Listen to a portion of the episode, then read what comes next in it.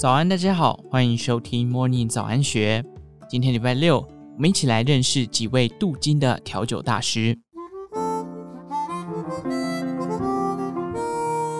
从 World Class 世界顶尖调酒大赛台湾区冠军、米其林指南侍酒师大奖，到 WBA 世界啤酒大赛冠军兄弟党，纵横九国的冠军职人，实力各有千秋，对于好酒的呈现有独到见解。跟着职人引路，深入九国，探索其渊博的秘密宝库。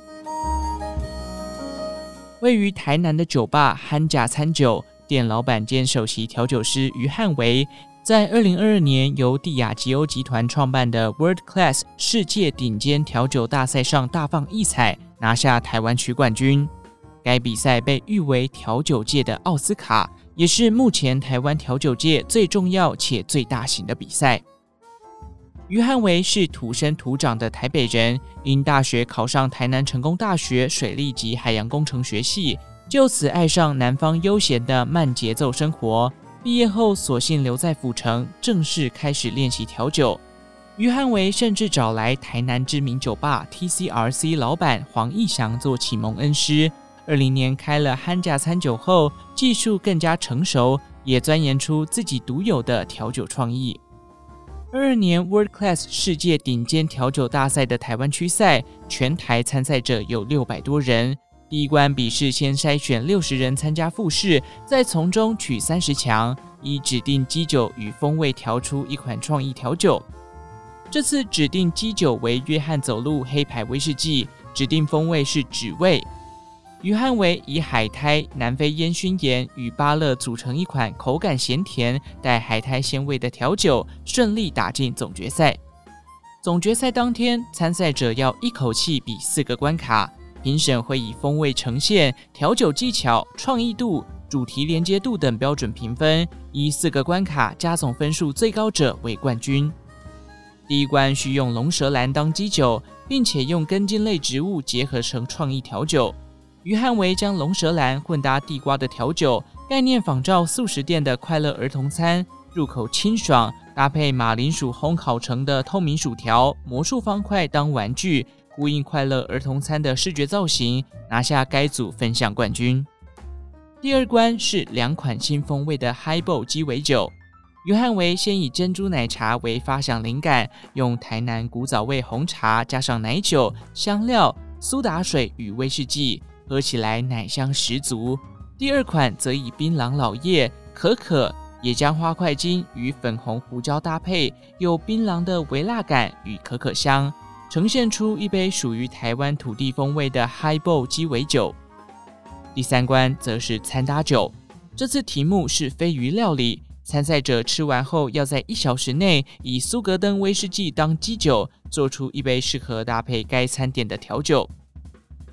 于汉维说：“我用番茄、清酒加威士忌组成搭配飞鱼料理的创意调酒。番茄的酸甜带出鱼肉鲜味，清酒能除腥味，该餐点口感更为突出。”最后一关是速度赛，要从二十几道经典调酒中抽出六道，用六分钟做出来。若在时间内完成，就可选择再做一杯创意调酒当加分项。当大会宣布自己夺冠时，于汉维的心情很像在做梦。他说：“夺冠后，我期许自己继续把调酒风味层次做得更细致，让客人能感受到极致的味觉体验。”他认为，调酒师要持续锻炼味蕾敏锐度，才能完美掌握材料与基酒之间的平衡，这才是调酒师最重要的价值所在。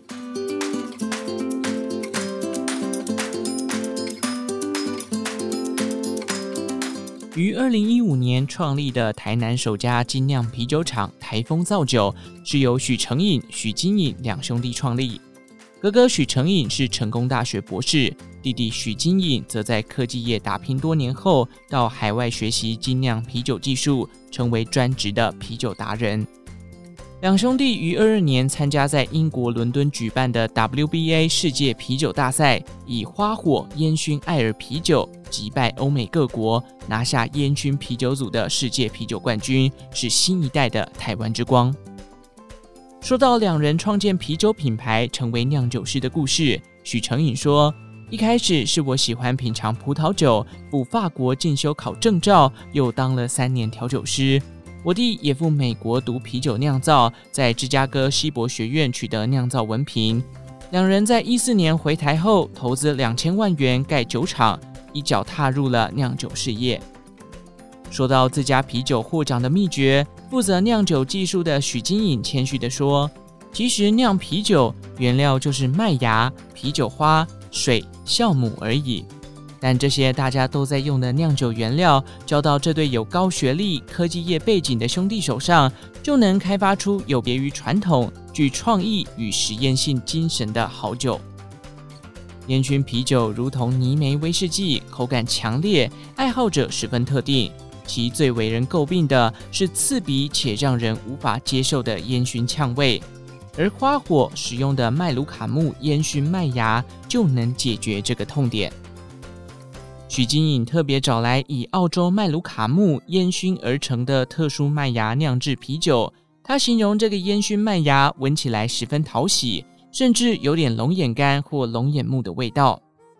麦卢卡木是产于纽西兰及澳大利亚东南部的土生灌木，这种灌木有一股特殊又温和的茶树香气，用它来烟熏麦芽酿制发酵的烟熏啤酒，尾韵会有一丝茶树与龙眼木的芳气，能够冲淡烟熏带来的臭呛味。许成颖补充，花火仅以麦芽、啤酒花、酵母的单纯原料酿造，完全不添加辅料。因此，更考验酿酒师拿捏酒感平衡的技术。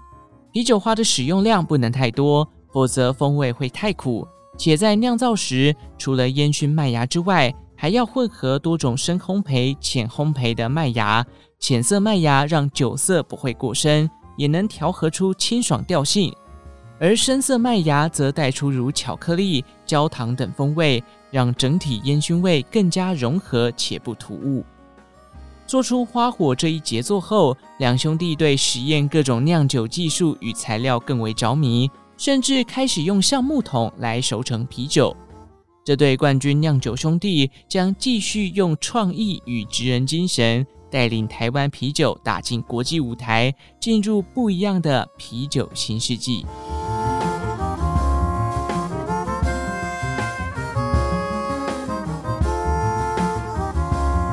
说到二零二二年酒界的超级风云人物，不得不提在二二年米其林指南颁奖典礼上夺下首度新增的侍酒师奖得主林允顺。除了获得米其林评委赏识外，林允顺在二二年还荣获由法国食品协会主办的台湾最佳法国酒侍酒师比赛冠军，以及由亚洲葡萄酒学会主办的第十届全国校际杯年轻侍酒师精英赛职业组冠军。光在二二年就夺得三冠的林允顺回忆起获奖当下的情况，他坦言，米其林指南颁奖典礼当天，自己正忙于工作，没有注意到得奖公布的时间。他笑说，因为一直有人在 IG 限时动态标记我，还跟我说恭喜，太厉害了。问了朋友才知道，原来自己是全台湾首位拿下米其林侍酒师奖的人，真的很意外，也很开心。米其林指南的评选是以秘密客的方式进行，所以林允顺也不知道评委是何人，更不清楚评委在何时造访餐厅。但他推断评选时间后，觉得秘密客应该是在二一年年末来访。林允顺自小在古都台南长大，会接触到侍酒师一职，要从就读台南应用科技大学旅馆管理系大二那年说起。当时年约十九岁的他，到一家名为 Corner 的西式牛排馆当外场服务生。餐馆二楼有个酒窖，并且配有一位侍酒师。首次接触到侍酒师这个职业的林允顺，从此燃起对酒品的好奇心，并且让他有了自学法文的动力，只为了能更进一步了解各类葡萄酒的知识。升上大三后，白天在台北文华东方酒店实习的林允顺。晚上则到彼时刚开业的台北米其林一星餐厅 T 加 T 兼职，也是从那个时候开始，他锻炼盲饮味蕾，感受酒品的风土与风味。毕业后也选择留在 T 加 T，开始了侍酒师的生涯。林允顺说：“比起待在台南的经验，在 T 加 T 两年的时间，有了很多可以开酒的机会，丰厚了自己的酒库见识，这也是我成长的起点。而后转职到亚都丽致大饭店巴黎厅，也从侍酒师前辈与客人身上学习到更多的专业知识。当时也开始活跃的参加各种侍酒师比赛，除了开开眼界，也能锻炼胆量与临场反应。由于台湾最佳法国酒侍酒师比赛的赛制内容十分专业，规则繁琐。除了初试的笔试之外，复试还包含酒品盲饮、桌边试酒服务、酒类知识问答等许多环节。每个阶段均有严格的时间限制，考验着参赛者的应变能力。不仅桌边服务的步骤要正确，动作更需达到快、很准，才能在限时内完成作业。林允顺提到，二二年参赛令他印象最深刻的问答题目是要回答出法国最新加入欧盟农产品原产地名称保护 （POD） 的起司名称，考验着参赛侍酒师对葡萄酒搭配食材的认识以及了解。林允顺坦言，刚开始比赛时很容易紧张，尤其要服务的评审人数较多，桌边服务也容易手忙脚乱。他说。把评审当作平常服务的客人，得失心不要太重，心情放松的就能做好侍酒师该做的事情，像是一场表演般完美的完成就可以了。除了比赛，对于未来的职涯规划，林允顺也相当有想法。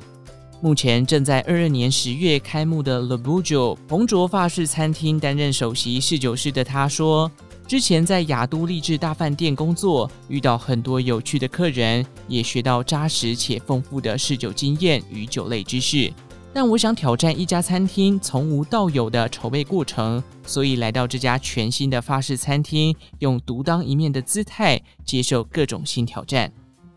未来，林允顺还想到国外酒庄探访，并多参加国际性赛事，拓展眼界。这位年轻有为的侍酒师正以自己的步调飞速进步，要从全台第一变成全球第一，继续他侍酒生涯的开挂人生。